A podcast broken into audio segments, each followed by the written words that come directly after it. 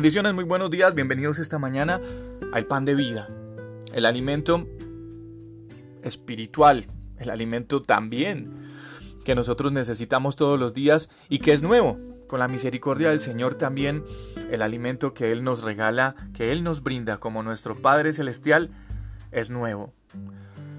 El apóstol Pablo escribiría en la segunda carta a la iglesia de Corinto, el capítulo 3, el verso 18, lo siguiente. Por tanto nosotros todos, mirando a cara descubierta como en un espejo, la gloria del Señor, somos transformados de gloria en gloria, en la misma imagen, como por el Espíritu del Señor. Estos días estaba revisando y examinando la experiencia de Moisés cuando subió a el monte y lo que nos dice el relato en el libro del Éxodo es que Moisés tenía una relación impresionantemente estrecha con Dios. De hecho, allí mismo, en ese libro, dice que el Señor hablaba con Moisés cara a cara, como cuando alguien habla con un amigo. Yo creo que esta es la clase de comunión, esta es la clase de relación con la que todos nosotros deberíamos soñar una relación muy hermosa, una relación de intercambios em, de conceptos, de pensamientos, de planes entre dos amigos. Una de las consecuencias de esa relación eh, de Dios y Moisés era que cuando Moisés descendió del monte Sinaí con las dos tablas de piedra grabadas con las con las condiciones del pacto, con los mandamientos, Moisés no se daba cuenta que su rostro resplandecía porque había hablado con el Señor.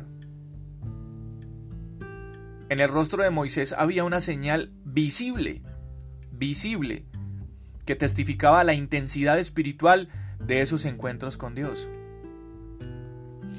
Esa experiencia de Moisés me deja por lo menos mirar tres impresiones distintas. En primer lugar,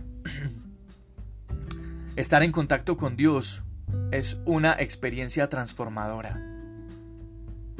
No es posible tener un roce con, con nuestro Padre Eterno sin ser profundamente afectados por esa experiencia.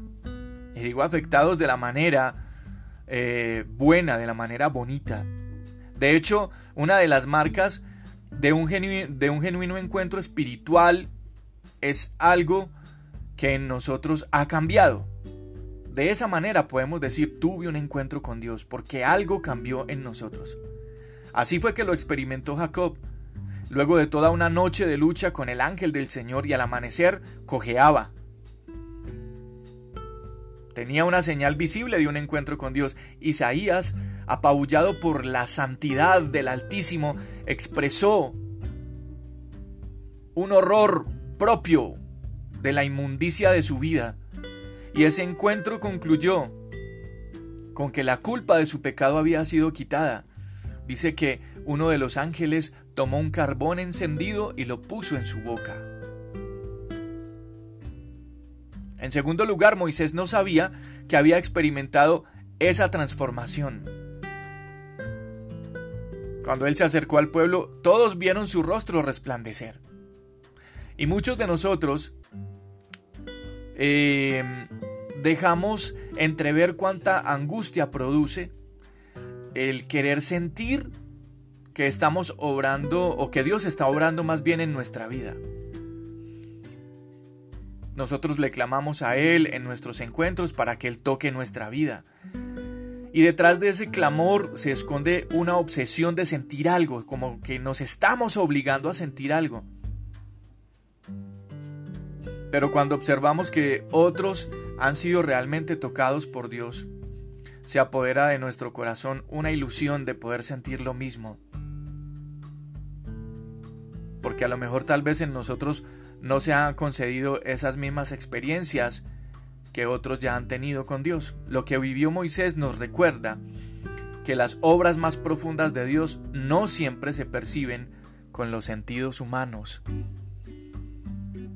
las obras de Dios en nuestra vida, tal vez nosotros ni nos demos cuenta que las tenemos ya con nosotros, pero los demás obligatoriamente tendrán que mirar en nosotros lo que Él ha, lo que él ha hecho.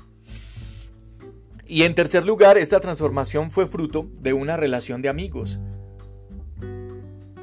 A veces eh, se intenta disfrazar unos monólogos de oración eh, de nosotros, unos monólogos de oración en el Señor y esos monólogos de oración no transforman.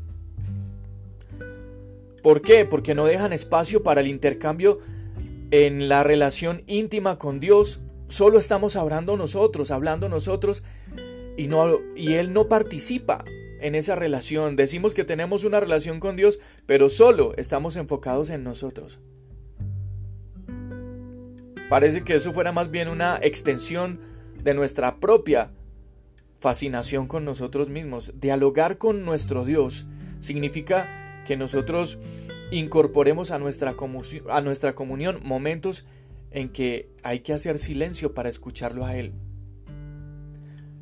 De hecho, a medida que crece nuestra comunión con Dios, es posible que los tiempos de silencio sean más prolongados que los espacios en los que nosotros estamos hablando. Lo que a mí me llena de ánimo en esta historia es saber que la transformación es el resultado de algo mucho más importante. Y es la intensidad de mi relación con Él. que no necesito entender el proceso porque en medio de ese proceso, en mi relación con Dios, teniendo experiencias con Él, ya estoy siendo transformados. Transformado. Y si busco de todo corazón afianzarme en esa relación, en esa relación personal con Dios, intensa con Dios, los cambios que estoy necesitando en mi vida y que estoy buscando para mí, vendrán. Vendrán por sí solos, vendrán porque cada experiencia que tengo con Dios es una experiencia transformadora. Yo soy Juan Carlos Piedraíta y este es el pan de vida. Bendiciones a todos ustedes. Un abrazo. Cuídense mucho.